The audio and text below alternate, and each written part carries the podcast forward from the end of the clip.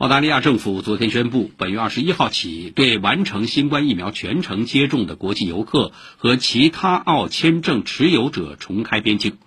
澳大利亚总理莫里森当天发表声明说澳医疗系统在应对新冠变异病毒奥密克戎毒株引发的新一轮疫情中经受住了考验相关部门因此同意进一步开放边境。此举也是为了推动旅游业复苏。